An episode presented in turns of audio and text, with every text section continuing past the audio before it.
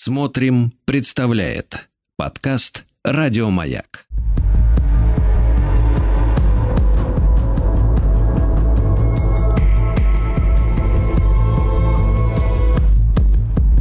Холодные игры.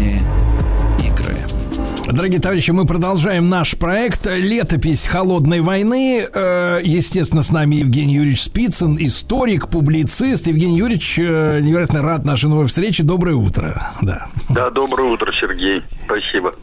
Да, Евгений Юрьевич, но мы продолжаем э, рассматривать, как в Польше, да, Польша, которая, ну, в общем-то, сегодня по, по нашему, по, по, их, по их поведению, по нашему времени мы видим, э, что там достаточно активные, да, русофобские силы и, так сказать, многовековой опыт противостояния, но, тем не менее, советская власть, да, Москва решила сделать из Польши народную демократию, да, помочь им там, э, так сказать, сообразить, как это сделать, и вот мы об этом этом создании этой, этого режима народной демократии сегодня с Евгением Юрьевичем мы э, э, говорим, да, продолжаем нашу беседу. Да.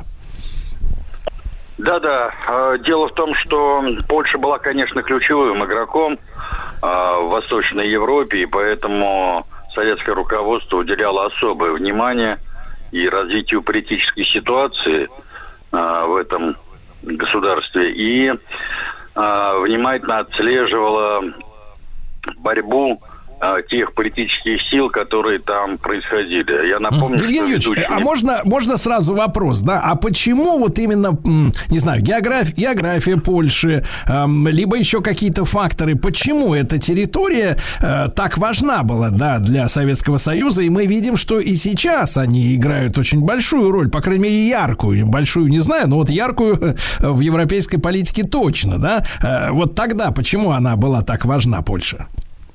Вы знаете, я не люблю вот этот термин геополитика. Я думаю, что он все-таки во многом носит такой надуманный характер. Но если вот отталкиваться от этого термина, то это, конечно, геополитическое положение Польши. То есть ее географическое расположение а, в центре а, Европы. А, и второе, это, конечно, политический аспект, э, поскольку у нас с историей Ой, с Польшей была очень богатая политическая история. Может быть, ни с одной страной Европы у нас не было столь длительных и столь непростых и противоречивых отношений.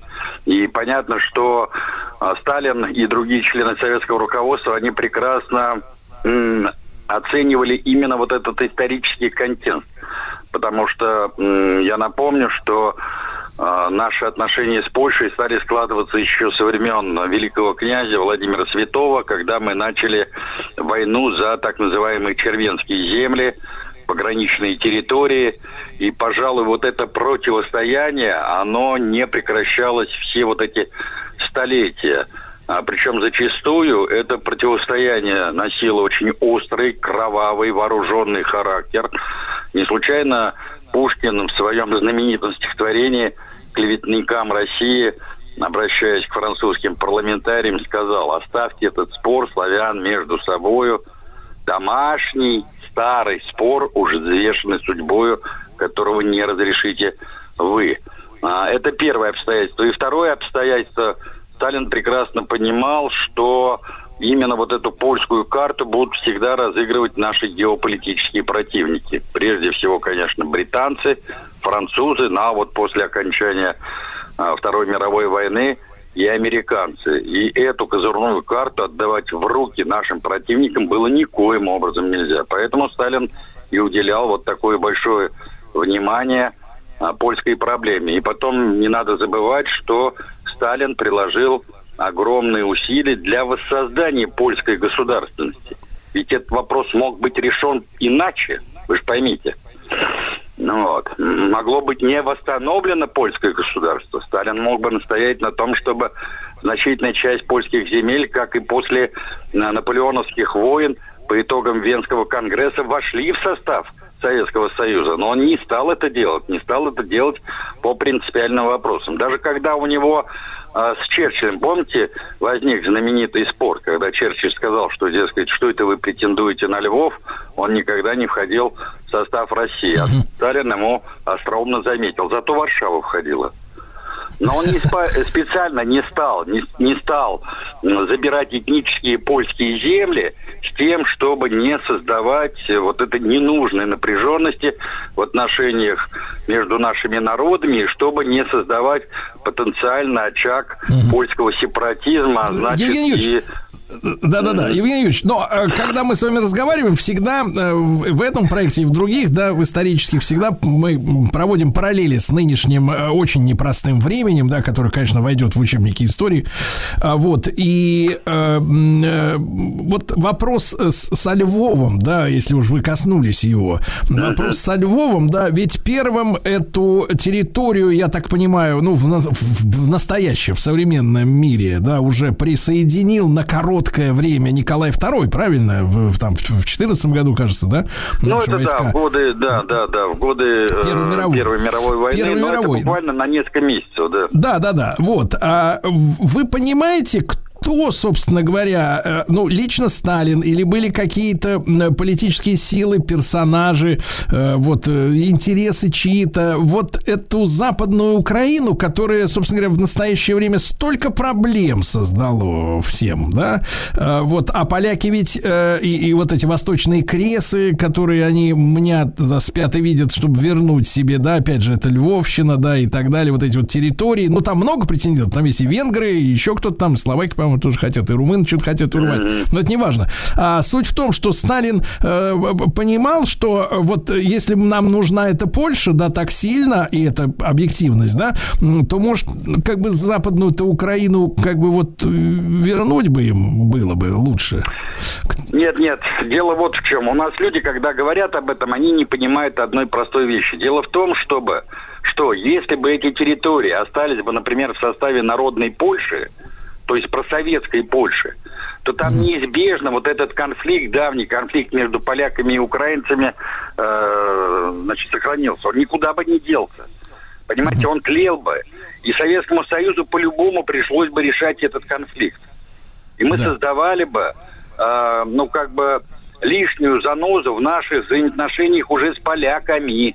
Вот о да, чем да, речь Тогда, идет. Евгений Юрьевич, а вот смотрите, некоторое время назад, вот как в тему получается наш разговор сегодня, как И... обычно, впрочем. А, да. Евгений Юрьевич, смотрите, некоторое mm время назад вот попались э, да, да, не то чтобы документы, ну, статья популярная да, достаточно о том, что вот в тот период, там 45-й, по-моему, 46, 45-й, наверное, год, э, э, представители э, карпатских территорий э, ставили вопрос перед советским руководством, чтобы э, это был как бы была отдельная республика, Америка. То есть вот э, да. Закарпатская Русь или что-то в этом да. роде, как-то ну, там, там же эти русины, да, и вот эти вся многострадальная тоже земля, которую австро-венгры вычищали в своих концлагерях и так далее.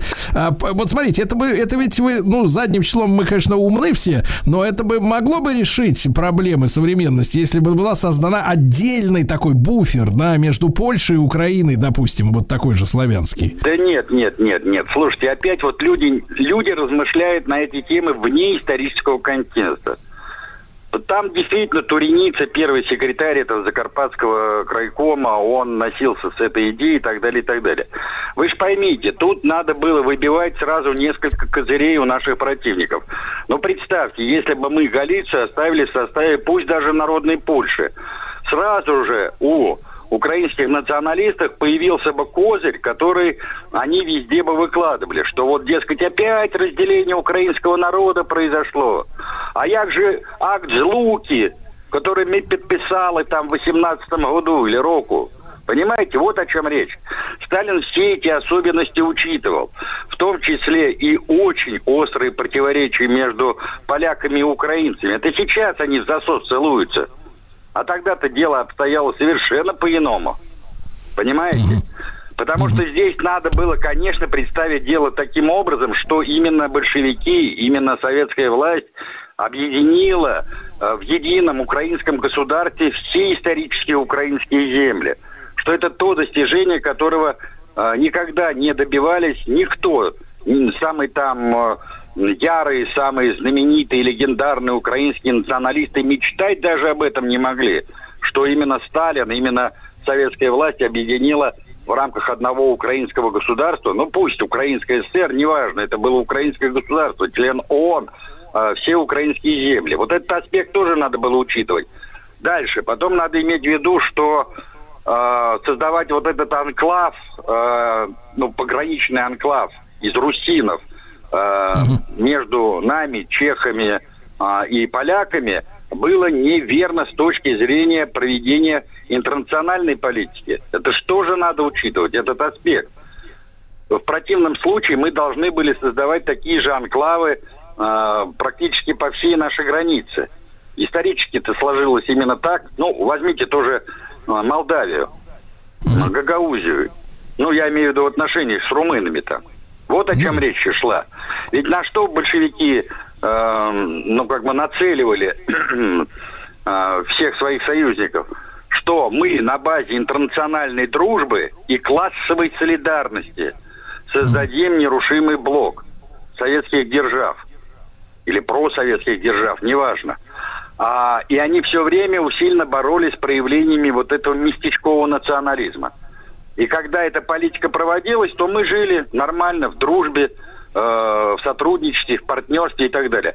Как только вылез маленький, в маленькую щелочку вылез вот этот джин национализма, неважно какого, украинского, польского, чешского и т.д. и т.п., все пошло в разнос. Но это вопрос не к народам, а вопрос к тем э, деятелям культуры, так называемой интеллигенции, к тем политическим вождям, которые педалировали это и которые разжигали национальные страсти и потом превратили это фактически в путеводную звезду а, современной политики. Вот о чем речь-то идет.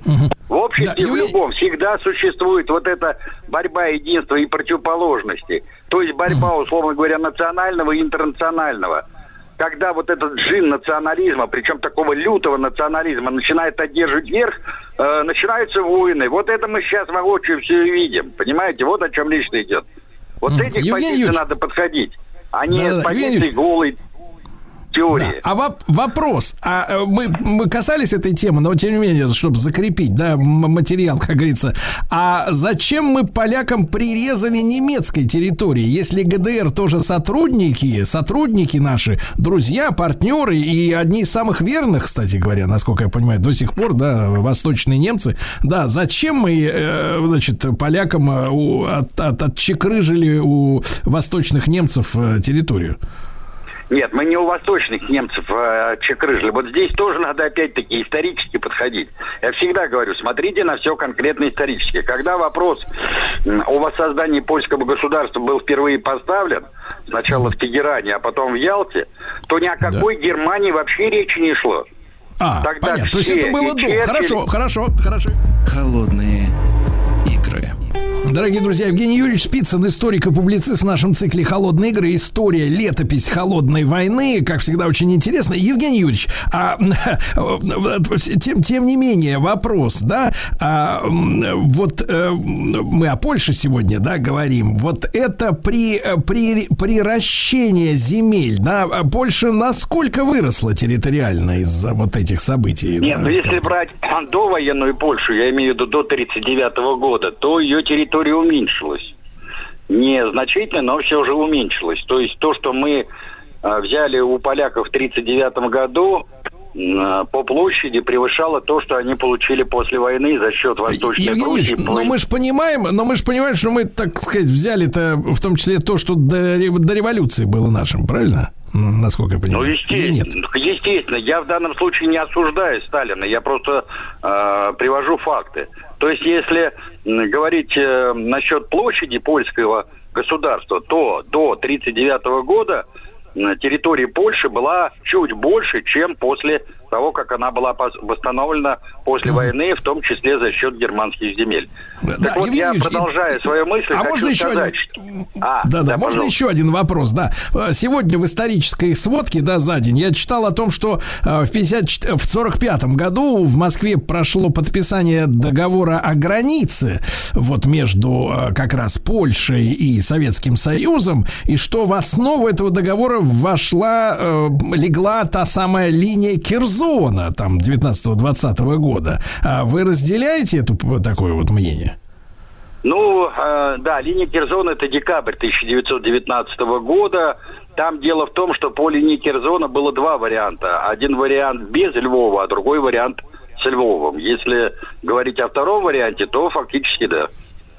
И причем я замечу, что, да, Черчилль, кстати, еще в 1939 году, когда мы начали освободительный поход рабоче-крестьянской Красной Армии, вот в эти восточные поветы или кресы Польши, сказал, что Советы имели полное моральное и юридическое право зайти на эти территории. Это говорил злейший враг советской власти и нашего государства Уинстон Черчилль. Он знал, о чем он говорил.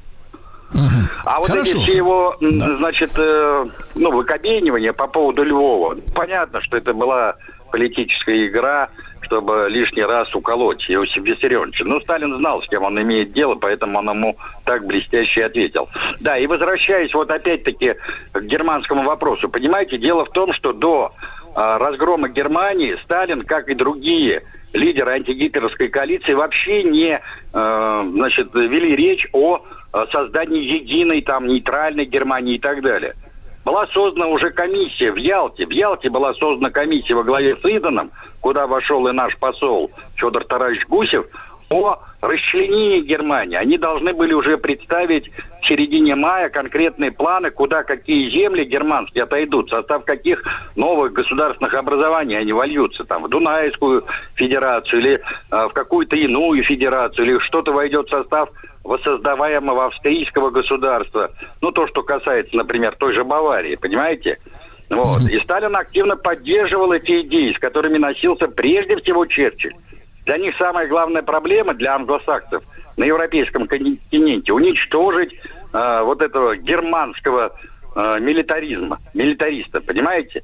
Потому что как кость в горле этот германский милитарист был на протяжении последних нескольких десятков лет, вот с момента создания Германской империи во времена Бисмарка Вильгельма. Вот о чем шла речь. Поэтому, Евгений Юрьевич, а когда... а можно тогда такой острый вопрос? а с вашей точки зрения, вот то, что сделал Горбачев, э, санкционировав объединение Германии, да, в 89-м году, 90-м, mm. а э, это как бы вот на руку кому сыграло? Ведь все были против э, этого объединения да. Да, в Европе. Да, да. Вы знаете, был против категорически Митеран, и категорически была Ангела Меркель. Они просто опасались создания вот этой единой Германии, а, которая с их точки зрения, во-первых, подавила бы а, всю Европу экономически, прежде всего экономически. Они знали, с кем они имеют дело. Ну, слушайте, поведение Горбачева тогда вообще не вписывается в, в нормальную логику не то, что какого-то политика, руководителя супердержавы, но вообще нормального человека. Что ж ты вытворяешь-то?